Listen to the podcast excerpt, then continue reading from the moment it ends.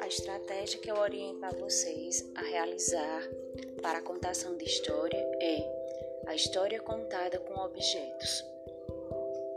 É, vocês escolhem objetos do convívio da criança, coloquem em uma caixa ou um saco e peça para a criança estar retirando o objeto. Você faz uma introdução, diz que vai contar uma história, que Ana estava sentada em uma cadeira quando de repente pousou seu, na sua mão uma borboleta. E daí você começa a tirar os objetos e pede para a criança ir ajudando nessa contação de história. O que é que vai acontecer?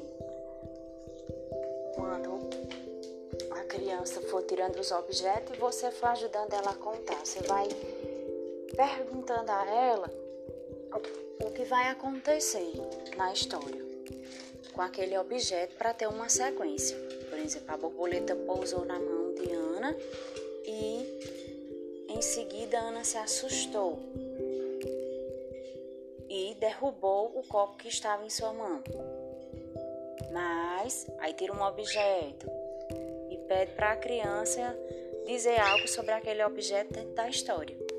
E assim sucessivamente. No final, faça a conclusão da contação de história e veja como foi legal retirar os objetos, a participação da criança, que se vai trabalhar o raciocínio, a interpretação, a desenvoltura dela na oralidade, na percepção, nos fatos da história que está sendo criada por você e pelas crianças.